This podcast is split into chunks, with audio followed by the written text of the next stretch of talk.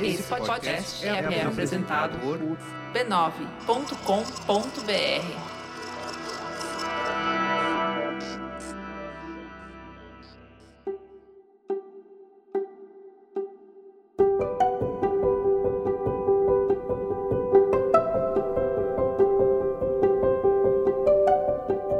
Eu lhe dou as boas-vindas ao Autoconsciente, um podcast que fala de vida interior para você se entender melhor. Eu sou Regina Gianetti, instrutora de Mindfulness, a sua repórter da alma, compartilhando reflexões e ações para uma vida com mais autoconsciência. A minha intenção é que ao terminar um episódio você se sinta melhor do que quando começou.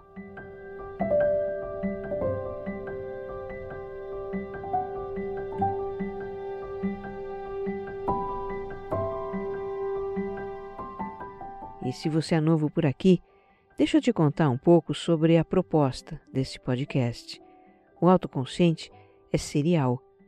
Os episódios formam uma jornada de autoconhecimento. A minha sugestão para você é ouvir desde o começo, na sequência, mas isso não impede você de pular para um ou outro episódio que tem tudo a ver com o seu momento, né? Depois você retoma a sequência. A cada 15 dias, em domingos alternados, sai um episódio novo. Escuta sem pressa, um episódio por vez, e reflita um pouco, coloque em prática alguma ideia que o podcast lhe deu. Eu te convido também a me seguir no Instagram, que é onde eu mais interajo com os ouvintes. Os meus perfis são regina.gianete e você mais centrado. Eles estão também na descrição do episódio. E se você gostar do que vai ouvir aqui, compartilha com os seus amigos, nas redes sociais e grupos de mensagens. O que faz bem para você pode fazer para muito mais gente.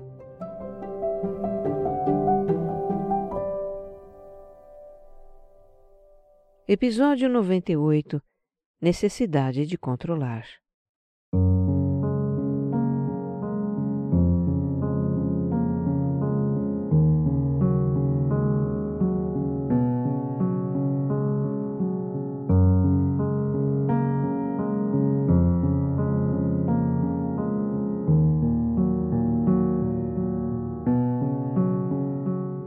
Esse tema está muito ligado ao do episódio anterior, que foi sobre preocupação.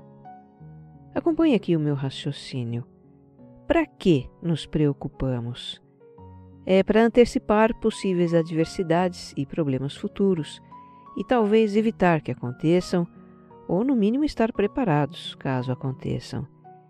Então, ao nos preocupar, estamos buscando ter algum controle de situações futuras. E também nos preocupamos para manter situações atuais sob controle, para que elas nos favoreçam ou não tragam problemas para nós. Enfim, preocupação e controle andam de mãos dadas. Mais do que isso, são diretamente proporcionais.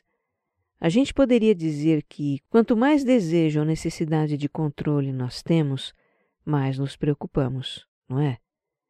É bem verdade que controlar certos aspectos e situações da vida é importante, é necessário, saudável, inclusive.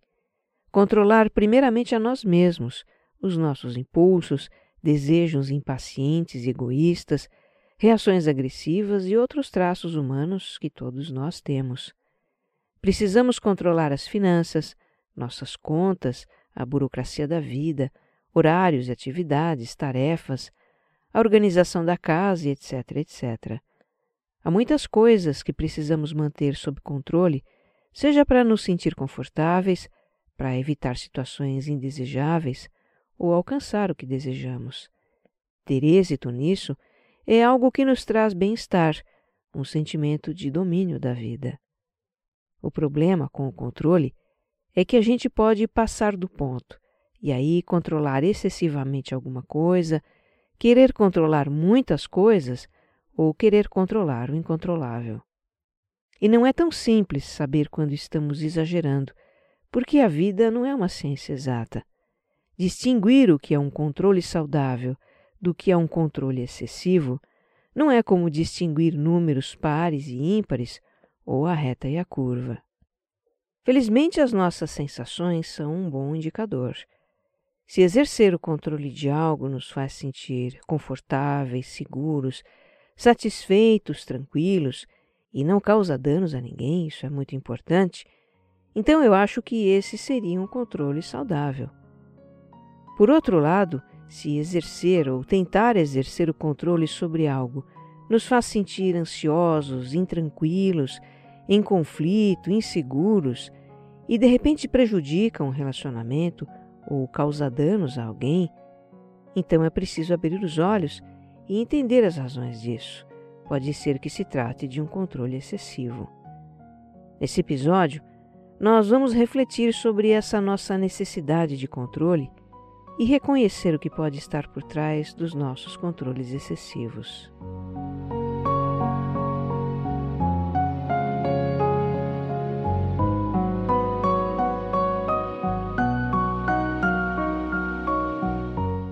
Imagine como seria ter controle nenhum e depender completamente de outras pessoas para tudo, nos locomover, nos alimentar, para literalmente sobreviver.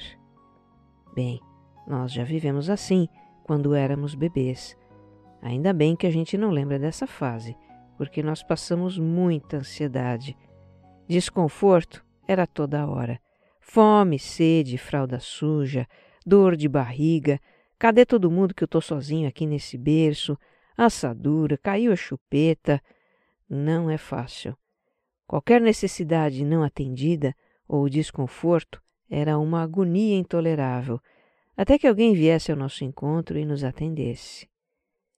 Então, cada pequena coisa que nos tornamos capazes de controlar foi uma grande conquista.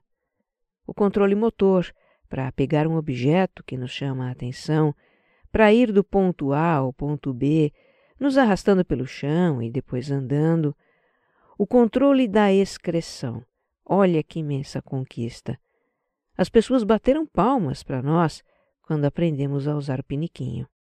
E a propósito, desenvolver o controle da excreção é muito mais importante do que a gente imagina. Na teoria da psicanálise de Freud, a época de deixar as fraldas marca o início de uma fase do nosso desenvolvimento psíquico que ele chamou de fase anal. Nessa fase, a criança adquire o controle dos esfíncteres, a musculatura do ânus, da uretra também, ela se torna capaz de reter fezes e urina e só liberar no momento e no local adequados. E isso é muito mais importante do que pode parecer. É aí que começa o desenvolvimento do senso de dever, de controle, de checagem, que são habilidades psíquicas que vão gradativamente amadurecendo e se estendendo para outras áreas da vida até a fase adulta. Para a criança, ter sucesso nesse controle, usar o piniquinho e receber o reforço positivo dos pais, isso é um fator de muita satisfação. Ela se sente capaz, produtiva, na mente infantil, o cocô é um produto, é algo que ela fez e se orgulha disso. A criança internaliza o controle como algo positivo e relacionado à competência, ao seu poder pessoal. Já se a criança vivencia estresse nessa fase, se ela se sente pressionada a controlar a excreção antes do seu cérebro estar pronto para isso, se é repreendida por não ter esse controle, ela pode criar uma ansiedade por controlar e começar a desenvolver uma personalidade rígida, controladora, com grande necessidade de ter tudo certinho, organizado. A desordem, a desorganização, a sujeira, a imprevisibilidade trarão ansiedade para ela. No limite, vivências traumáticas nessa fase da vida podem originar neuroses como o transtorno obsessivo compulsivo, o chamado TOC. Haveria muito mais o que entender sobre a aquisição do controle e efeitos disso na nossa vida. Esse é um tema extenso na psicologia e na psicanálise. Mas já deu para perceber duas coisas importantes. Uma é que o controle se relaciona com o nosso senso de poder pessoal. Exercer controle nos faz sentir competentes. É também um meio pelo qual atingimos os nossos objetivos e nos afirmamos afirmamos o nosso ego. E quando somos impedidos de controlar algo, ou quando algo escapa ao nosso controle, a gente sobe pelas paredes, né? Isso para o nosso ego é terrível, dá uma sensação de impotência, de aniquilamento. Outra relação que a gente pode estabelecer é entre controle e ansiedade. Controlamos para manter as coisas em ordem, nos trilhos, previsíveis, do modo como achamos que elas devem ser. Fazemos isso para evitar a ansiedade que a desordem e a imprevisibilidade provocam em nós.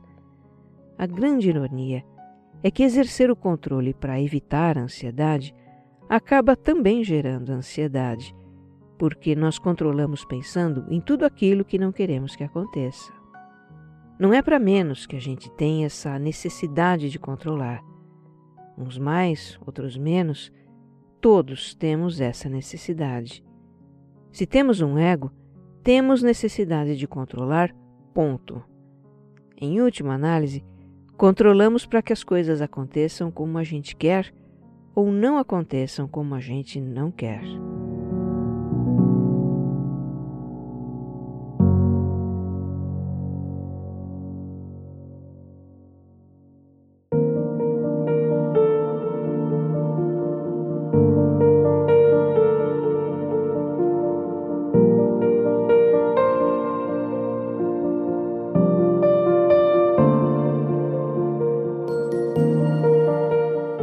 Eu trago aqui alguns exemplos bem típicos do que a gente controla ou tenta controlar, compartilhados por ouvintes em resposta a uma publicação minha no Instagram.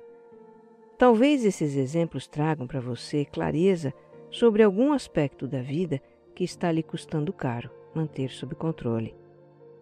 A gente começa por algo que é preciso realmente controlar, mas se torna exaustivo se formos muito rígidos com isso é a rotina diária, a organização dos nossos afazeres. Ana Carolina conta que procura gerenciar sua agenda para ter o máximo de aproveitamento de tempo para o trabalho, para a atividade física e autocuidado. E sofre muito quando algo não sai como planejado. Se culpa pelo desperdício de tempo e a falta de controle nessa administração. Já para Clarissa, os imprevistos que atrapalham seu planejamento diário para conciliar trabalho, vida pessoal e o cuidado da casa, esses imprevistos geram muita irritação e frustração. As duas contam que hoje estão buscando ser mais flexíveis com a rotina, porque controlar nesse nível é muito cansativo. Olha, esse é um aspecto da vida em que não é difícil exagerar com controle. Na verdade, a gente já começa exagerando com o tanto de coisas que quer fazer no nosso dia e com um nível de autoexigência para ter uma vida super produtiva, para super aproveitar o tempo. Aí cria aquela agenda super cronometrada que é preciso super controlar e adivinha se vai dar certo isso, né? Eu estou repetindo a palavra super porque isso parece coisa de super-homem e super-mulher, o que a gente não é. Uma alternativa que temos para não nos sobrecarregar é delegar tarefas, em casa, no trabalho. Mas isso não resolve se não abrirmos mão do controle. É o que acontece com a Daniela.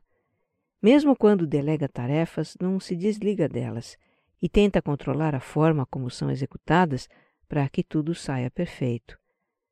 Com esse controle, a Daniela quer evitar de ter que refazer as tarefas caso não sejam bem feitas, mas acha que deve haver algo mais que motive essa sua atitude. Me ocorre que pode ser a falta de confiança nas outras pessoas, Daniela.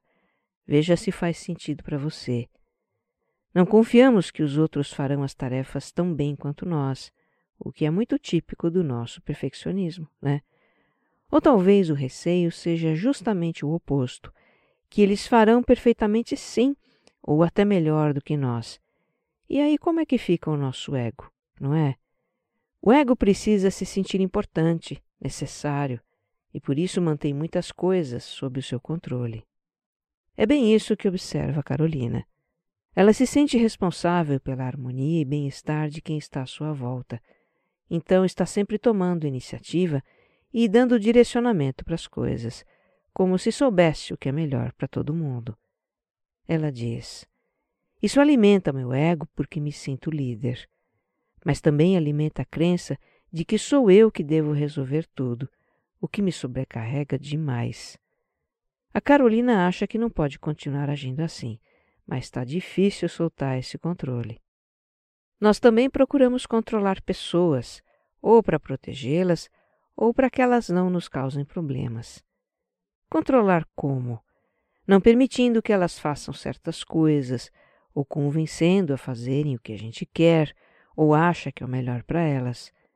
Nós somos muito assim com os filhos, não é?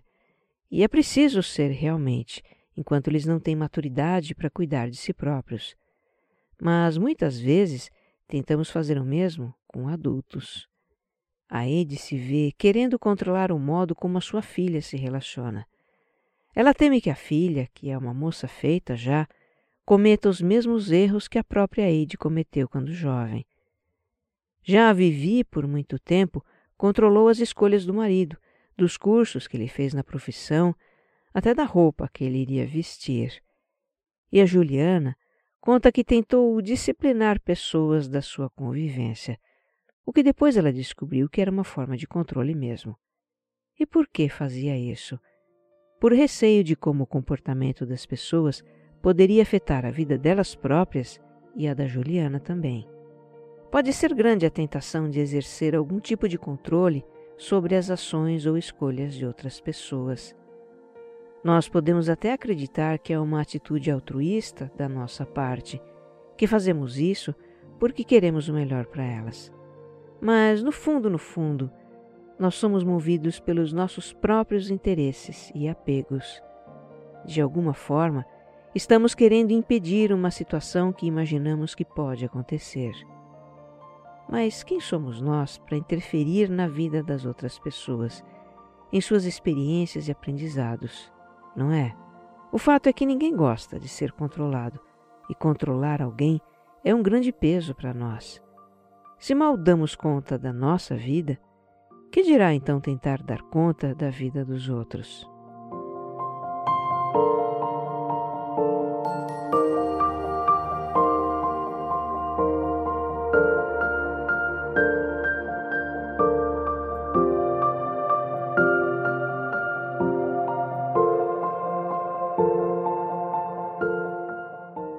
Bastante comum querer controlar os relacionamentos afetivos.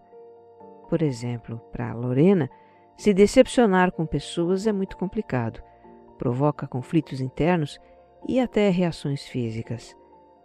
Então, para ter os seus relacionamentos sob controle, ela mantém uma certa distância, evita criar vínculos com pessoas que ela acha que podem decepcionar e está sempre com o pé atrás com amigos, colegas de trabalho até familiares.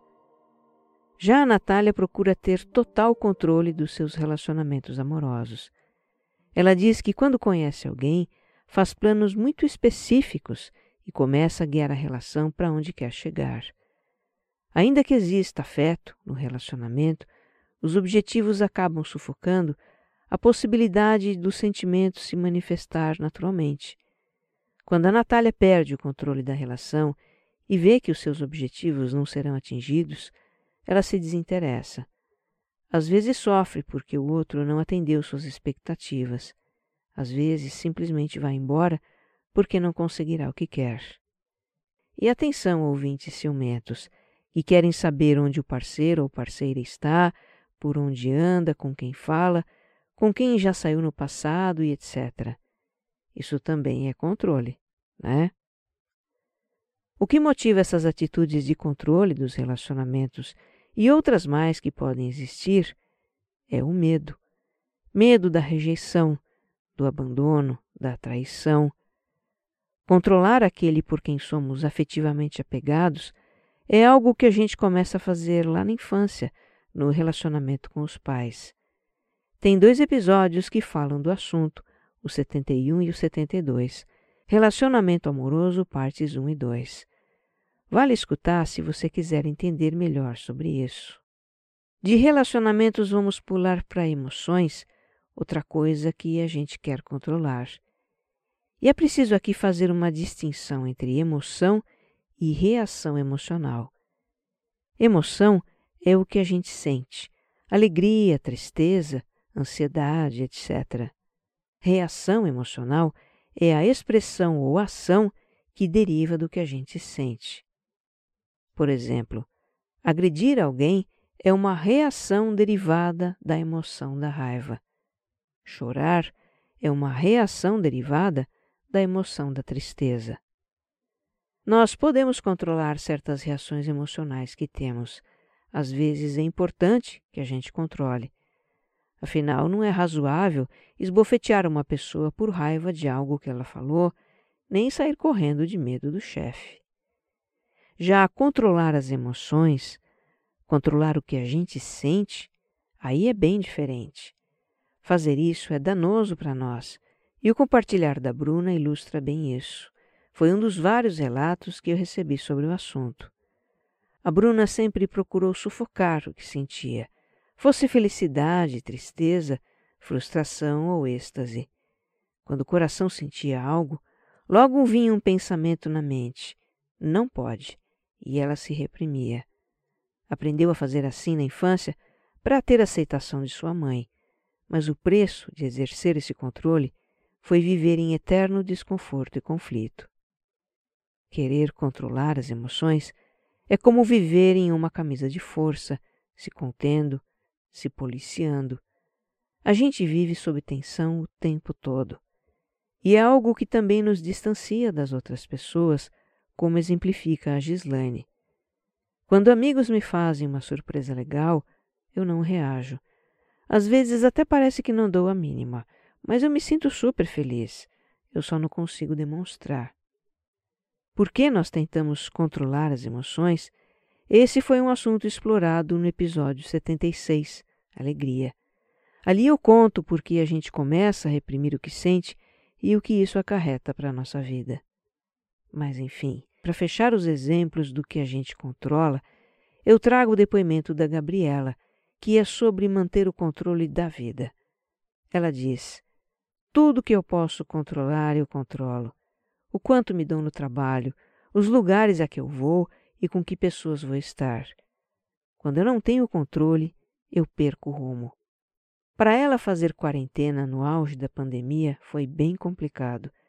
De repente ela perdeu o controle do seu ir e vir, de estar com quem gostaria de estar, de ir à academia e ter a sua vida saudável.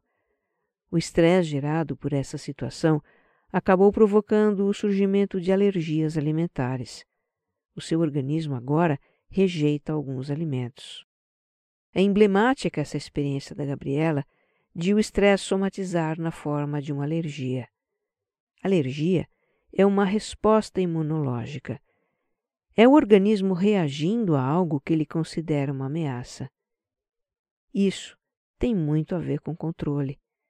Controlar não seria também uma forma de reagir, de resistir a situações que a gente não quer? Pois é. Exercemos o controle para afastar as circunstâncias imprevisíveis ou indesejáveis da vida. Exercemos o controle para forçar situações e pessoas a serem como a gente acha que devem ser, afastando então as circunstâncias imprevisíveis ou indesejáveis da vida. O controle é uma forma de resistência à imprevisibilidade da vida, que tanto tememos.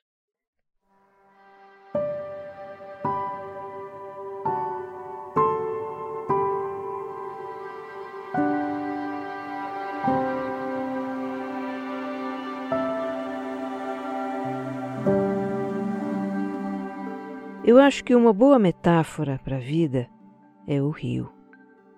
Cá estamos nós, descendo o rio da nossa vida em um bote. Tem trechos em que a correnteza é forte, em outros as águas são calmas. Há curvas, momentos em que o leito se estreita, em outros se alarga, em outros ainda surgem muitas pedras. Há temporadas de seca, há também as de cheia. Ora o rio se junta a outros cursos d'água, ora se separa. Em nosso pequeno bote, estamos o tempo todo decidindo de que modo descer o rio, beirando a margem ou seguindo mais pelo meio, em zigue-zague, linha reta, rápido, devagar, escolhendo seguir por esse ou aquele braço do rio. Sim, controlamos o nosso bote. Mas será que podemos controlar o rio? Podemos desviar a correnteza para que ela nos leve aonde a gente quer? Funciona represar as águas para ficarmos no mesmo lugar? Pois é o que tentamos fazer com a vida.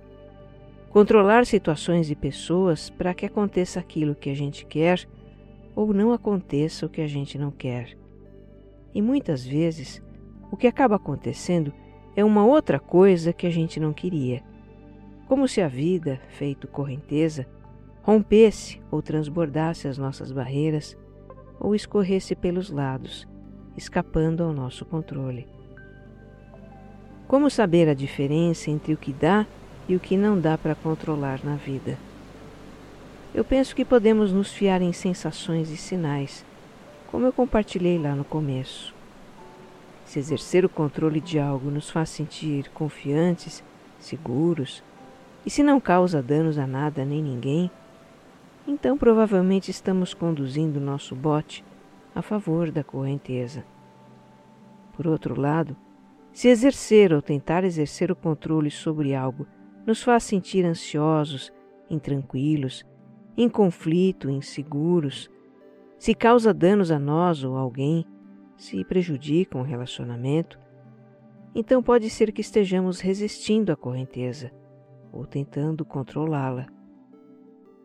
Sabe, tem coisas na vida que é inútil querer controlar, como a passagem do tempo, as mudanças, as escolhas das outras pessoas. Eu vejo isso testemunhando a vida dos meus filhos. Quando filhos são pequenos, a gente cuida, protege, orienta, disciplina, controla, não deixa fazer certas coisas. Quando os meus ainda viviam embaixo da minha asa, eu muitas vezes pensava como seria quando começassem a sair de casa sozinhos, ir para as baladas, viajar, dirigir, e me afligia só de pensar. Eu queria que esse dia nunca chegasse. Mas o tempo passa rápido. Quando a gente se dá conta, chega o dia deles saírem sozinhos. Chega o dia de ir para a balada e voltar de madrugada. Chega o dia de pegar o carro para viajar, chega o dia de deixar o ninho. É a vida seguindo seu curso. O coração aperta, a gente respira fundo e faz uma prece. Não podemos mais controlá-los. Resta soltar e confiar. Confiar na educação que demos para eles, nos valores que ensinamos, na capacidade de escolherem por si quando estão prontos para isso. Confiar na vida. De novo surge a questão da confiança, como no episódio anterior. Mas não é para menos. Se preocupação e controle andam de mãos dadas, a confiança é uma resposta para os dois. Nós não podemos controlar a correnteza do rio, mas podemos ter confiança de que ela nos leva para o mar. Que você esteja bem. Um abraço.